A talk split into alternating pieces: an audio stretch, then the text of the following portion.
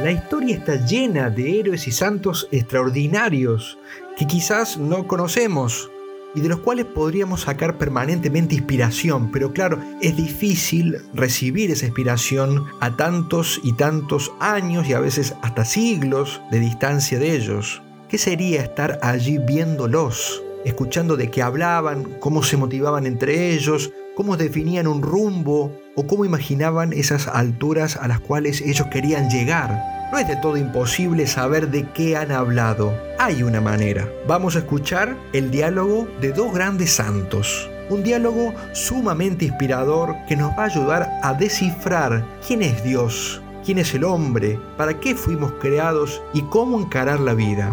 Acompáñenme, escuchemos ¿De qué hablaban los santos?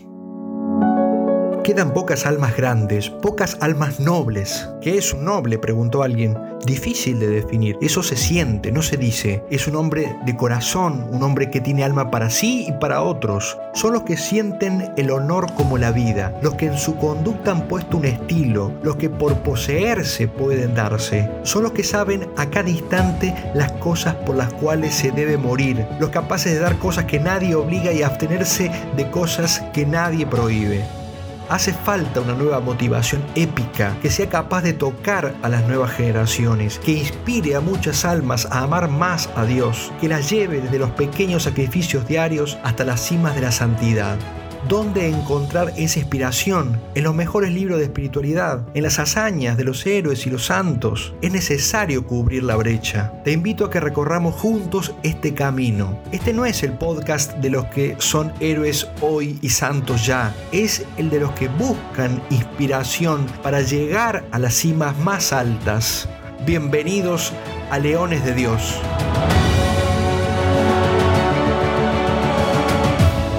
Ahora sí, bienvenidos entonces a este segundo podcast.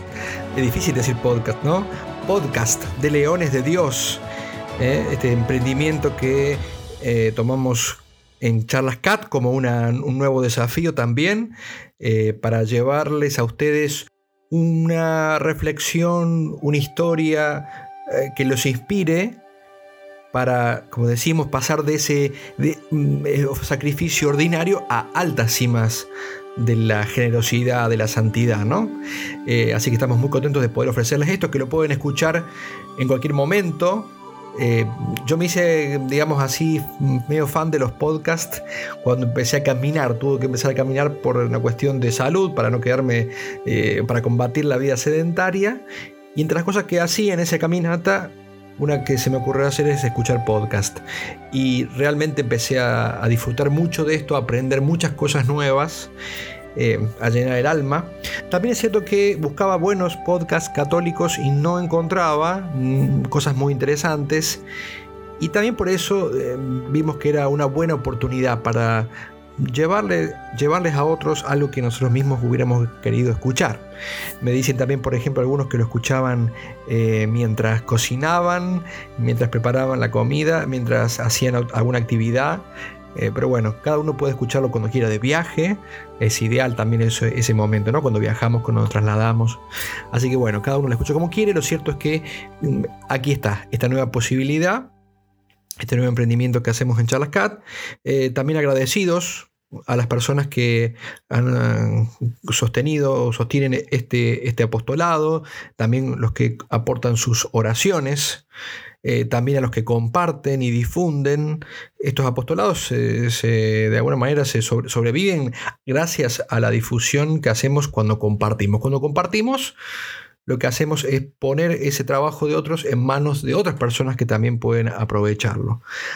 Un aviso para los que no conocen muy bien cómo funciona esto, además de escuchar pueden hacer algo, además de compartir pueden hacer algo, eh, que es al final del, texto del podcast que van a encontrar sea en Spotify en la plataforma que lo estén escuchando, eh, también eh, en el podcast de la página www.charlascat.org.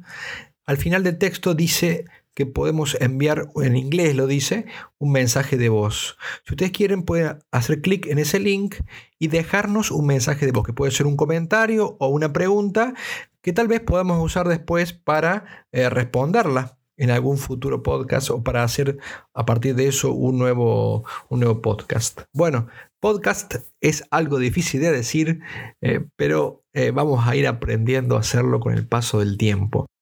Bueno, estoy un poquito resfriado, así que tengan un poquito de paciencia. Vamos a seguir este diálogo que había quedado inconcluso.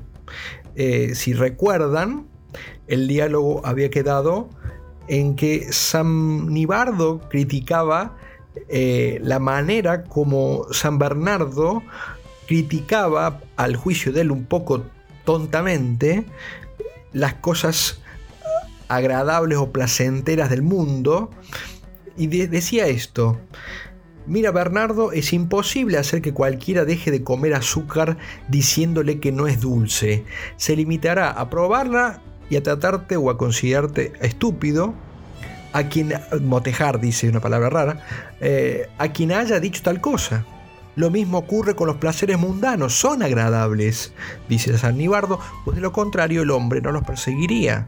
No te dediques a decir a la gente que solo son dolorosos. Bueno, dice San Bernardo, ¿y qué harías tú entonces? Preguntó Bernardo, acentuando notablemente el tú. ¿eh? ¿Qué harías tú? Y ahí quedamos. ¿Qué haría San Nibardo? ¿Cómo él encararía este problema, digamos así, de eh, qué decir al mundo, cómo sacar al mundo de esos placeres, ¿no? Cómo destetarlos, como decía él. Y ahora sí, sigamos con el diálogo y vayamos comentándolo. Esto es lo que dice San Nibardo. Pues yo apartaría a un hombre del azúcar proporcionándole algo más dulce. No le diría que el azúcar no es dulce. Podría convencerse con demasiada facilidad de que soy un embustero. Le diría que la miel es más dulce y haría que la probara para que me diera la razón. Eso mismo haría con los novicios. Les destetaría del mundo no diciéndoles que el mundo es terrible. Eso es una mentira. Les demostraría que el otro mundo es aún más maravilloso que este. Les desarraigaría su afición al movimiento, a los torneos, a las danzas, a las riquezas, al afán de preeminencia y demás, no diciéndoles que son cosas malas, los cuales sería una mentira, dice San Nibardo, sino proporcionándoles un movimiento más elevado, invitándolos a un torneo más alto, mostrándoles mayores riquezas e inflamándoles de una ambición más noble y llevándolos a un festejo más lúcido. Yo les proporcionaría un gusto, una sed y una ansia ardiente de Dios su Padre, y les haría lanzarse afanosamente en pos de Cristo. Claro, paréntesis acá, ¿no? Eh, es difícil transmitir todo esto cuando uno no lo vive.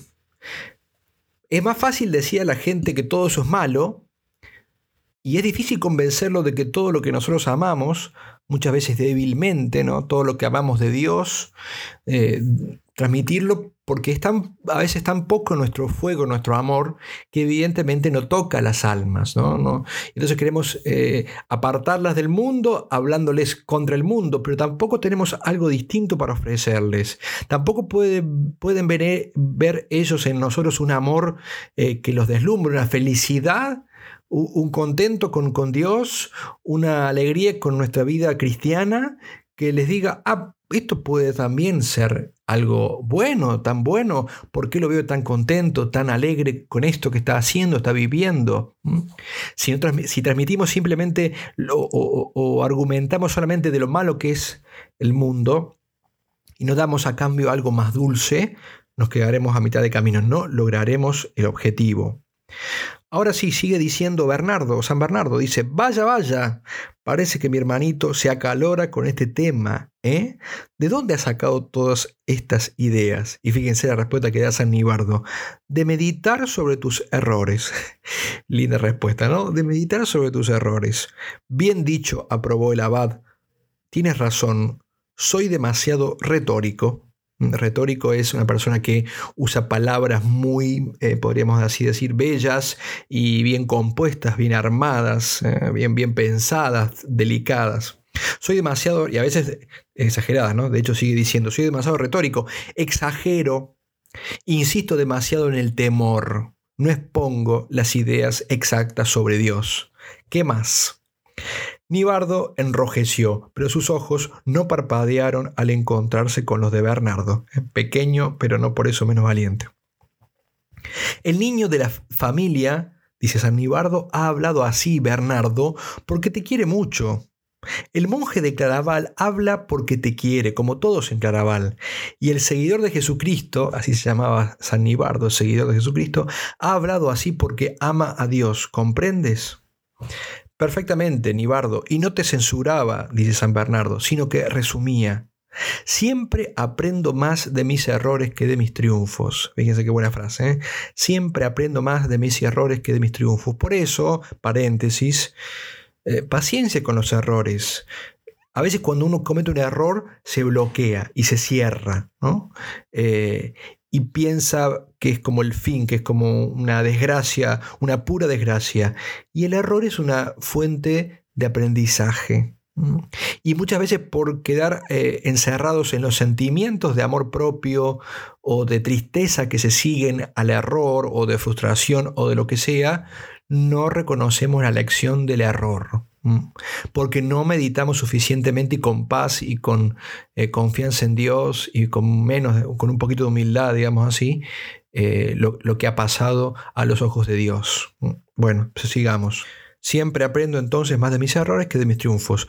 Lo digo de verdad, dice San Bernardo, un amigo franco representa siempre una ayuda mucho mayor que una hueste entera de aduladores falsos. ¿Qué más has notado? O sea, ahora quiere saber más. Quiere que San Nibardo le, diga, las cosas. Eh, San Agustín también eh, decía eh, algo parecido. Tenemos que agradecer a nuestros enemigos, porque muchas veces son los enemigos los que nos dicen las cosas que los amigos, por ese cuidado que tienen a veces excesivo de no ofendernos, de no herirnos, muchas veces no nos dicen.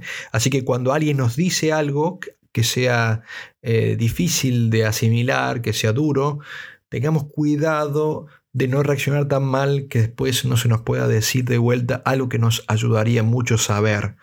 ¿Qué más has notado? dice San Bernardo. Y ahora entramos a otro tema que quisiera que prestaran atención y podríamos llamar que es las ideas verdaderas sobre uno mismo. Dice eh, San Nibardo, bueno, antes de contestar quiero aclarar una cosa. Yo no he dicho que expusieras ideas equivocadas sobre Dios, no creo que lo hayas hecho nunca. Pero sí creo, miren qué sutil, pero sí creo que algunas veces cargas las tintas al referirte a su justicia, o mejor, que no llegas a equilibrar tu cuadro con un toque sobre su misericordia. ¿eh? Porque, y acá paréntesis, muchas veces no es que digamos o que transmitamos una idea falsa de Dios, ¿no? O sea, que ah, inventemos o hablemos de un Dios que no existe o que no es tal cual lo pintamos, pero sí que al sobrecargar algunos aspectos y al quitarle de algún modo em, eh, peso a otros, lo estamos deformando, ¿no? Y sigue diciendo Nibardo, pero ahora te propongo la tarea sinceramente. Te digo que si fuera maestro de novicios, dice San Nibardo, después de propagar las ideas de vida sobre Dios, les expondrías las verdaderas ideas sobre sí. Y ahí es donde creo que tú yerras. Y acá aparece, empieza una parte que, son, que es extraordinaria, por eso quiero que presten mucha atención. O sea, ideas sobre sí, o sea, ideas sobre uno mismo, sobre el hombre. Bernardo responde o pregunta, ¿cómo? Y acá empieza a, dibujar esta imagen Nibardo. Yo soy una criatura, ¿verdad? Una criatura de Dios, un producto de la omnipotencia, ¿verdad, Bernardo? Naturalmente, contestó Bernardo. Entonces, ¿cómo puedo ser llamado nada? ¿Es que Dios creaba nada? ¿Cómo puedo pensar que no tengo el menor valor? ¿Es que la omnipotencia iba a molestarse en crear algo que no tuviera valor? ¿Es que Dios se hizo hombre y murió, por unos seres que fueran nada y valieran nada? Bueno, acá tenemos un temón, eh, un temón que muchas veces ha sido eh, causa de ciertas discusiones, ¿no? santas discusiones, espero que tengamos estas, discusiones, porque sí, significa que al menos estas cosas nos interesan. San Nibardo está criticando un poco esa idea en la cual muchos acentúan, fíjense que siempre son cuestiones de acentos, ¿no? De exageraciones, de sobrecarga, de sobredosis. Están los que sobredosifican la noción de que somos nada. Nada, nada, nada, pero aplicado al hombre, como si fuéramos una porquería, ¿no? Eh, y creen que la humildad es eso, es decir, que somos nada. Y algunos adjudican a, un santo o, a una aparición esta, esta, expresión nada pecadora como si fuera la última definición del hombre, ¿no? Y la más perfecta definición del hombre. Pero es importante notar que esto no puede ser más que un recurso retórico que no nos define un recurso de retórico, una manera de hablar para que se entienda nuestra pequeñez, pero que seamos pequeños es algo distinto, muy distinto de considerarnos propiamente una nada. ¿no?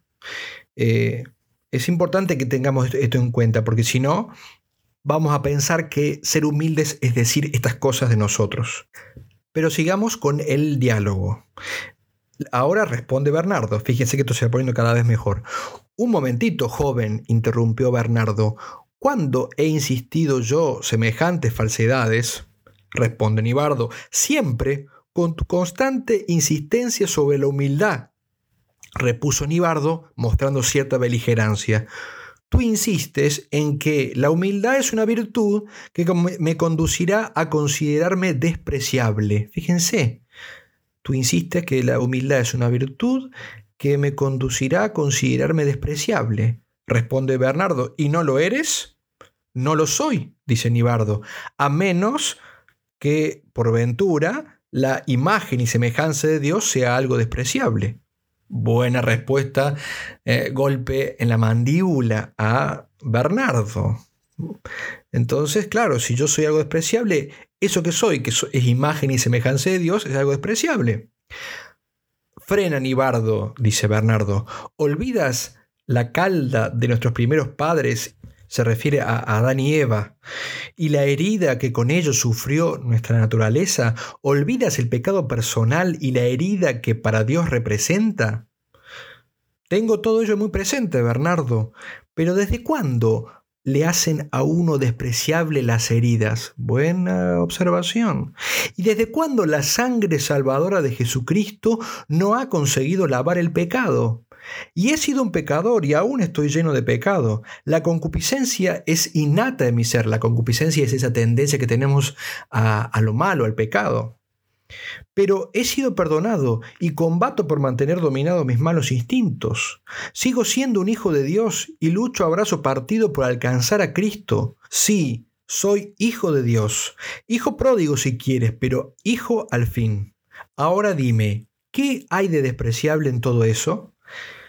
Bueno, fíjense que, otra cosa, otra idea interesante para tener en cuenta. Sí, aun cuando dijéramos que somos nada, en un sentido figurado, porque somos muy pequeños ante Dios y comparado con Dios, sí es entendible que usemos esa expresión nada para, para tener algún parámetro. O sea, como es tan infinito Dios, tan grande que sí, al lado de Él somos nada, pero nada no en un sentido absoluto, porque fuimos, somos imagen y semejanza de Dios, creados a su imagen y semejanza. Bueno, pero tenemos pecado, dice San Bernardo. Bueno, pero Perdón, la sangre de Cristo lavó mi pecado. Si estoy, si estoy creado y redimido, como decimos en una oración, gracias por haberme creado y redimido y haberme hecho cristiano. Entonces, eh, todo eso que perdimos lo hemos recuperado. ¿Y de qué manera? ¿no? Lo hemos recuperado eh, gracias a la sangre salvadora y redentora de Cristo que lavó nuestros pecados. Que, eh, por eso se dice en la, oración eh, de la vigilia pascual, ¿no? Oh feliz, oh feliz culpa que mereció tal redentor. Y los beneficiarios de esa redención, los eh, agraciados, propiamente la palabra, de, de, esa redención, de ese, de ese sacrificio redentor, somos nosotros, embellecidos de esa manera. Vuelvo a la pregunta de San, San Nibardo. ¿Qué hay de despreciable en todo eso? Y responde Bernardo, ¿no eres una bestia? Y San Nibardo, ¿no soy un soplo de Dios? San Bernardo, ah, a todo lo enfocas desde el lado de Dios. No, dice Nibardo, eres tú quien lo está enfocando todo desde el lado del hombre, pecador. Y por consecuencia estás equivocado, Bernardo. ¿Es mi alma despreciable? pregunta Nibardo. No, dice Bernardo. ¿Es despreciable mi cuerpo? Tiene tendencias viles, dice Bernardo. ¿Las tiene? Creo que cuando nuestra naturaleza fue herida por Adán y Eva, nuestros intelectos se oscurecieron y nuestras voluntades se debilitaron. ¿No es esa herida el pecado original? Y cuando Dios quiso redimir la raza caída, ¿no adoptó una naturaleza humana? ¿Y no fue crucificado su cuerpo humano? ¿Qué hay de vil en eso? Nada. No digas a mi cuerpo que es despreciable. Nunca. Yo prefiero decirle, recuerda polvo que tú eres mi esplendor. ¿eh?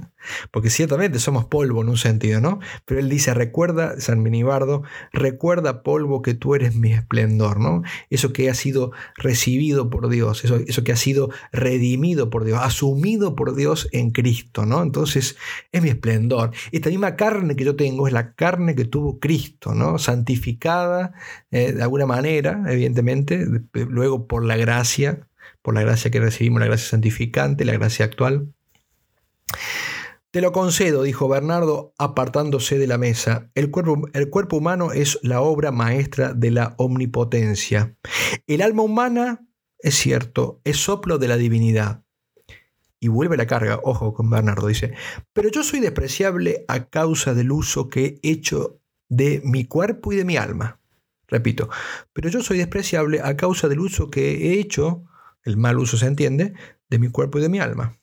Nibardo responde, está bien, yo también te concedo eso, lo cual quiere decir yo no soy esencialmente despreciable. Si lo soy es porque he pecado.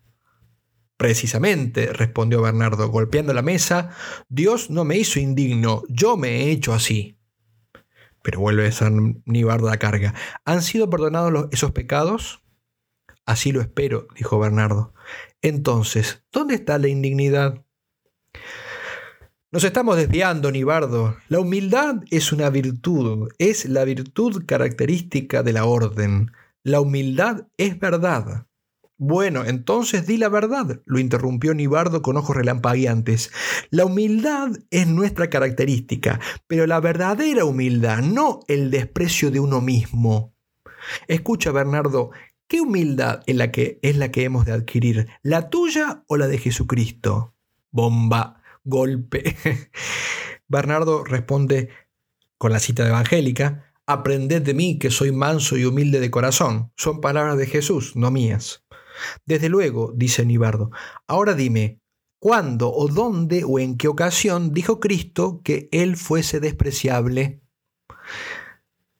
Responde Bernardo, ¿has leído alguna vez ese versículo que dice, soy un gusano, no un hombre? Sí, dice Nibardo, y no salió de los labios de Cristo, ni siquiera está en el Nuevo Testamento. Pero trata de Cristo, dice Bernardo. Sí, pero no de cómo era en sí, ni de cómo se hizo nunca, sino de cómo permitió al hombre brutal tratarle en la pasión y en la cruz. No, Bernardo, no puedo estar de acuerdo contigo en absoluto. La humildad de Cristo no radica en la vileza, y es su humildad la que tenemos que imitar. Su nacimiento fue humilde, su situación en la vida humilde, su trabajo humilde, su muerte sumamente humilde. Y esa humildad no la imitaremos perfectamente con decir no soy nada, no valgo nada, no soy más que un ser despreciable, sino diciendo soy un cisterciense. ¿A dónde vas con todo esto? dijo Bernardo.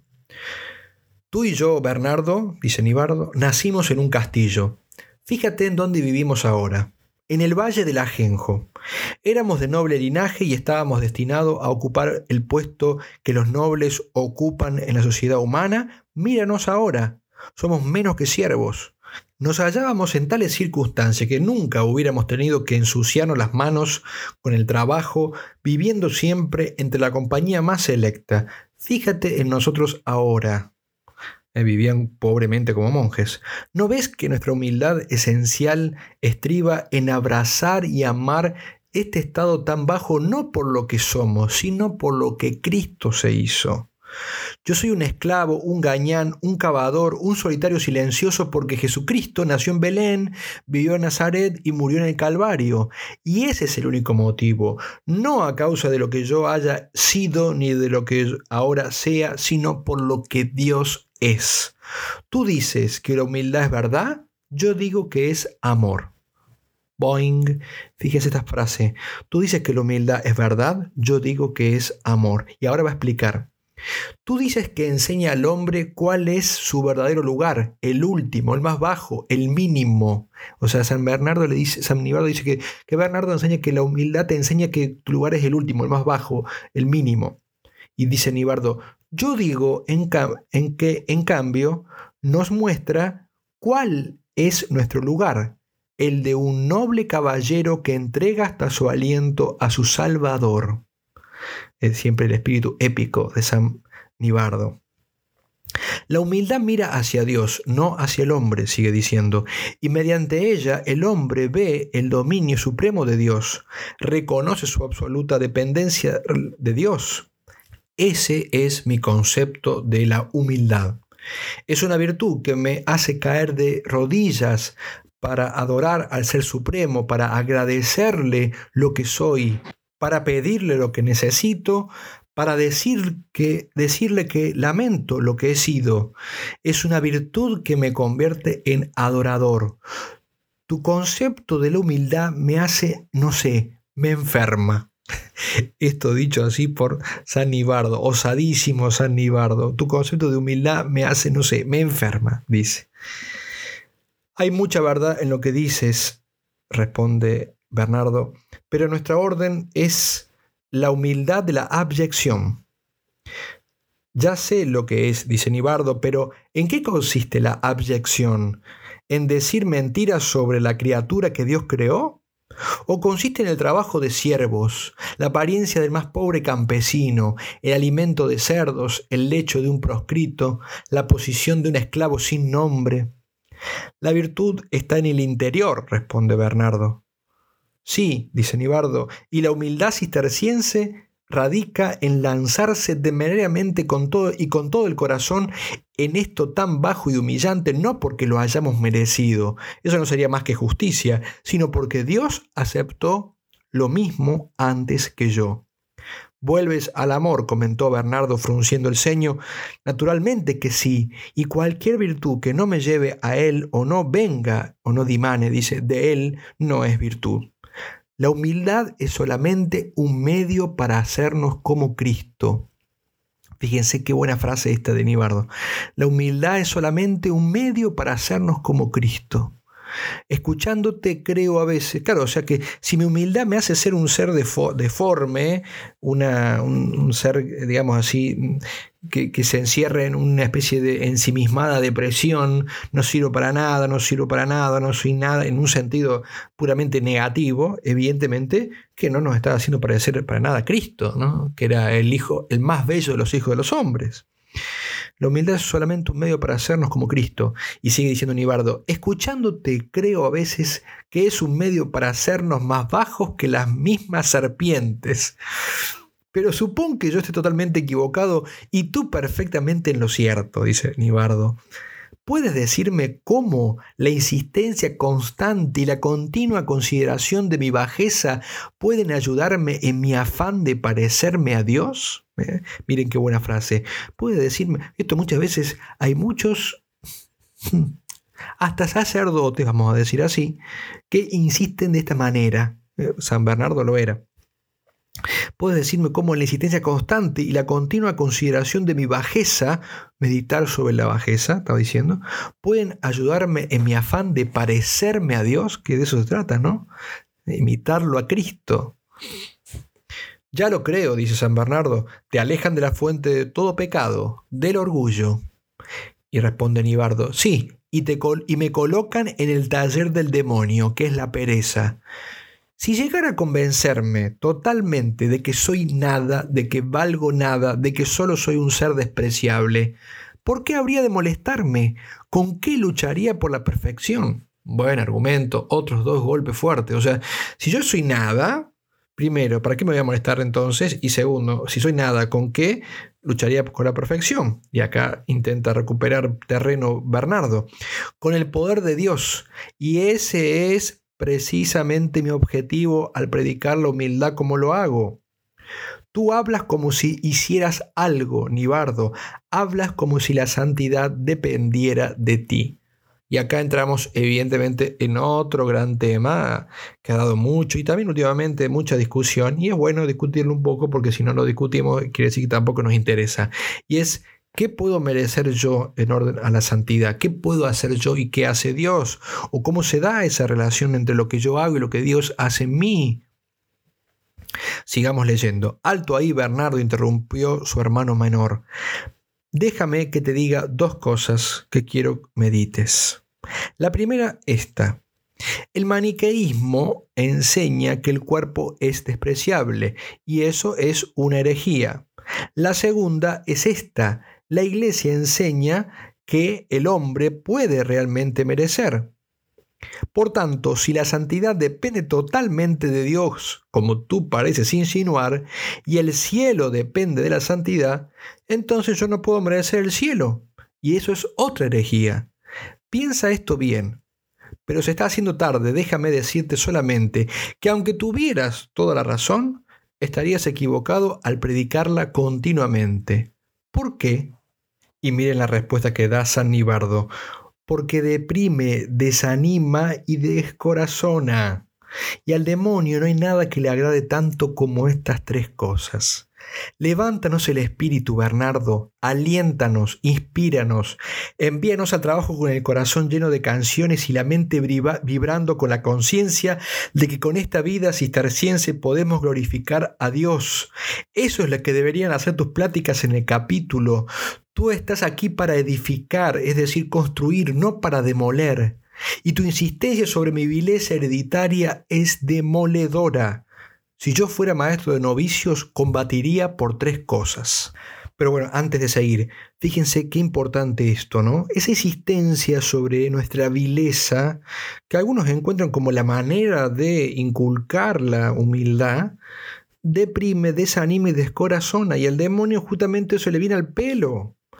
Entonces, más que ponernos a ver nuestra vileza, tenemos que encontrar ocasiones eh, para justamente reconocer la bondad de Dios, la misericordia de Dios y alentar esto que San eh, Ignacio de Loyola siempre quería, ¿no? El amor a Dios. Y justamente al final de los ejercicios espirituales, San Ignacio pone esa contemplación para alcanzar amor. ¿Y qué pone, que es como el broche de oro de todos los ejercicios espirituales, qué pone al final para alcanzar amor? Y pone la contemplación de todas las cosas buenas que Dios nos ha dado, de todo lo bueno que hemos recibido. Este camino es un camino en el cual tenemos que insistir, como dice San Bernibardo, y nunca insistiremos suficiente ¿no? en alabar las maravillas que Dios ha hecho en nosotros, las grandezas. Fíjense cómo, cómo es la oración de la Virgen María. Uno puede decir, bueno, pero la Virgen María porque tenía una gracia extraordinaria, etcétera, ¿no? Pero todos de alguna manera podemos decir también que el Señor ha hecho en nosotros grandes cosas. Crearnos ya es algo extraordinario. ¿Saben lo que es no existir? A existir y encima de existir, predestinados al cielo, preparados, pensados, queridos y empujados, ayudados para ir al cielo, eternamente felices.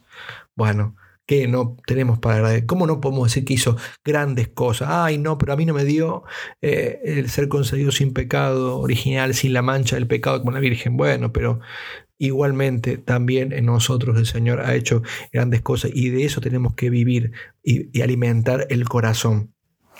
Y después, esto también es importante, porque muchas veces pasa en grupos, en asociaciones, en sacerdotes, en lo que sea, que eh, no se alienta, no se inspira, no se llena el corazón de canciones, como dice San Minibardo, no nos dejan la mente vibrando con la conciencia de que con esta vida podemos glorificar a Dios, sino como que si tuviéramos puesto la atención en todo lo que no hemos hecho, en todo lo que nos falta.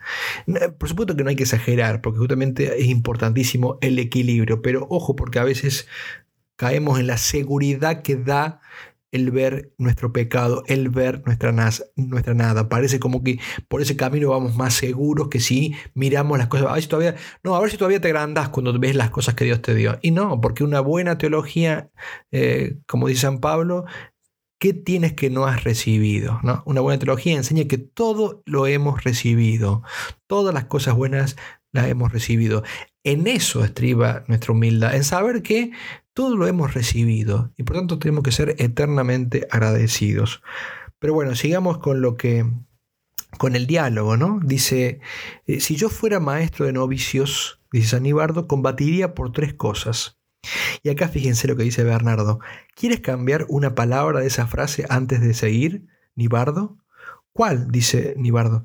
La primera, cambia ese si yo fuera y di como voy a ser maestro de novicios, paréntesis, no sabía ni Bardo que San Bernardo había pensado darle el cargo de maestro de novicios.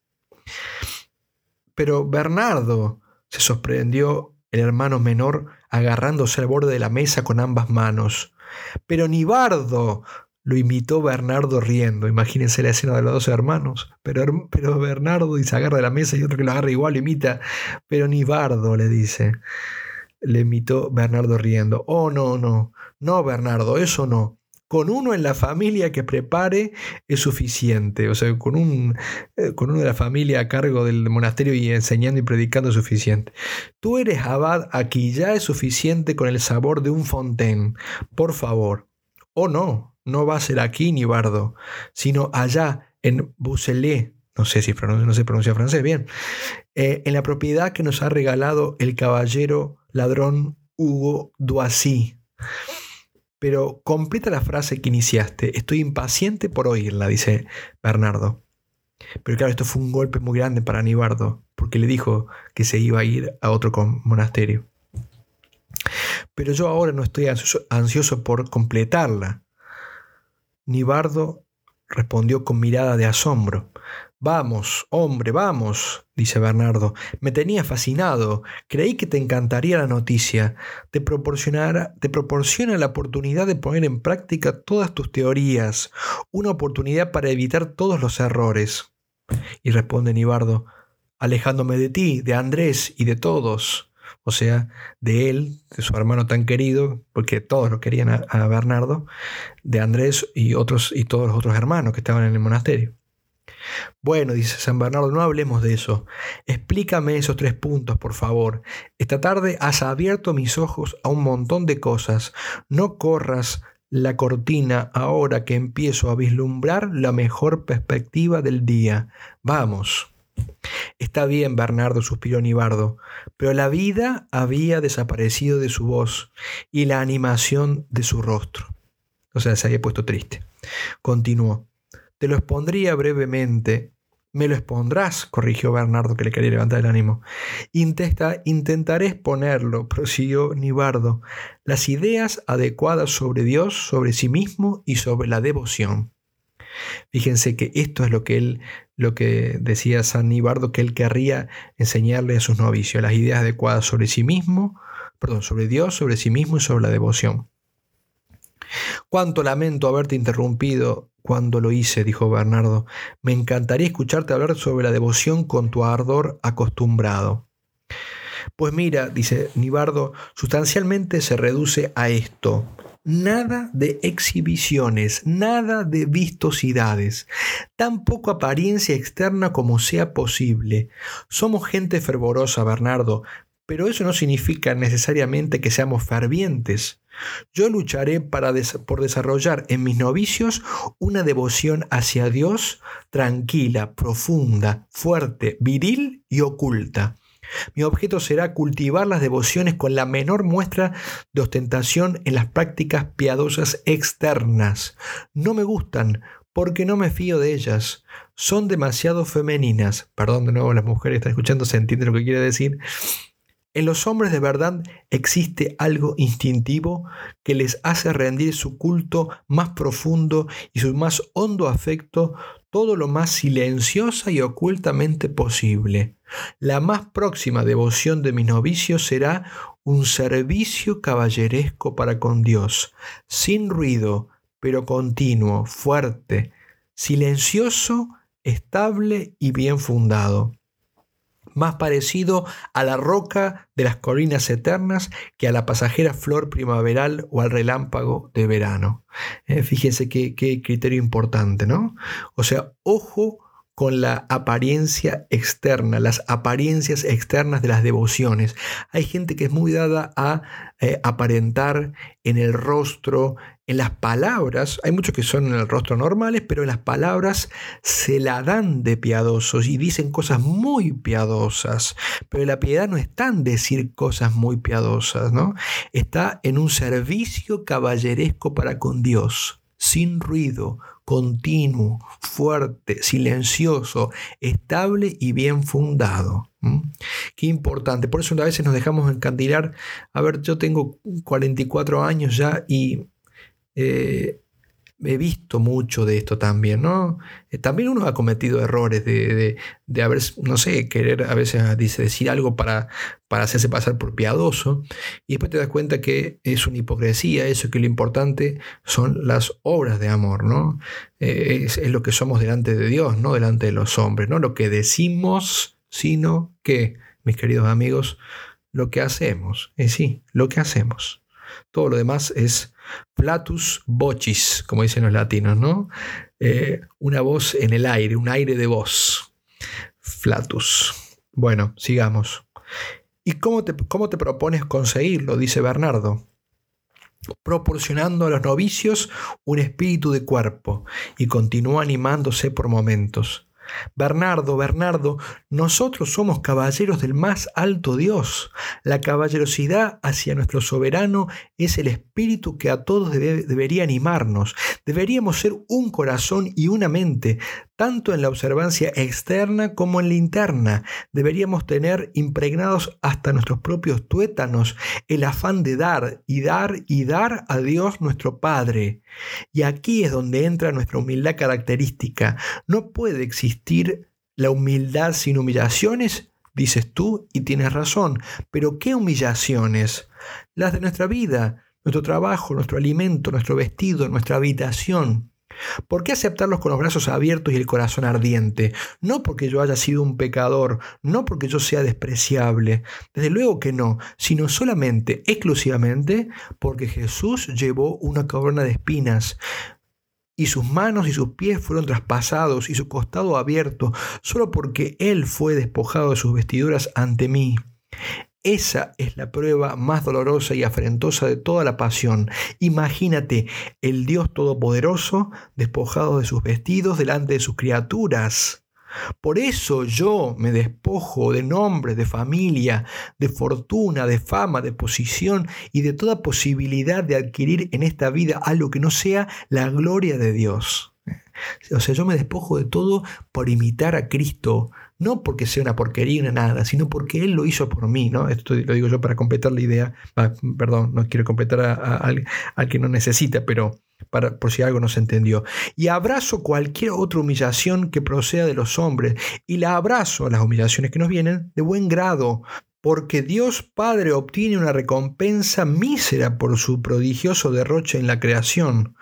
Los ángeles cayeron, Adán cayó, los hombres crucificaron a Cristo en el año 33 y siguen crucificando a su iglesia en el 1133. Es Dios, Dios, Dios para mí y lo será para mis novicios. Las lágrimas brotaban a raudales de los ojos de Nibardo al golpear la mesa con el puño repitiendo Dios, Dios, Dios. Bernardo rodeó con sus brazos el cuello de su hermano, apoyó su mejilla en la de Nibardo y a través de la neblina de sus lágrimas, que hacía temblar el aposento, exclamó, Hazlo así, hazlo todo por Dios, y Él te bendecirá aquí y en la otra vida. Hermanito, acabas de proporcionarme una de las más grandes lecciones de mi abadía. Nuestro espíritu es caballerosidad hacia Dios. Luego, echándose hacia atrás, se secó los ojos y añadió, Solo una última nota y tu plan será perfecto, Nibardo. ¿Recuerdas mi sermón en el capítulo Respich Stellam Vocam Mariam? Eh, mira la estrella, llama a María, traducido. Nibardo hizo un signo afirmativo, ya no podía hablar por de la emoción. Y le dice Bernardo, tú planteas un noviciado caballeresco, está bien. Entonces, proporcionales una reina a quien amar. Proponles a María, a que ellos den a Jesús a través de ella y que obtengan de Jesús por el mismo procedimiento. En la dificultad, en la duda, en la prueba o la tentación, que contemplen a la estrella, que llamen a María. Ella no los abandonará, abandonará nunca si ellos no la abandonan. Partirás mañana, Nibardo. ¿Tan pronto? Es mejor así, dijo Bernardo, volviendo de improviso a los asuntos. Esta noche puedes ver a nuestros hermanos, puedes hablar con todos ellos, decirles adiós, puede ser el último y puede no serlo.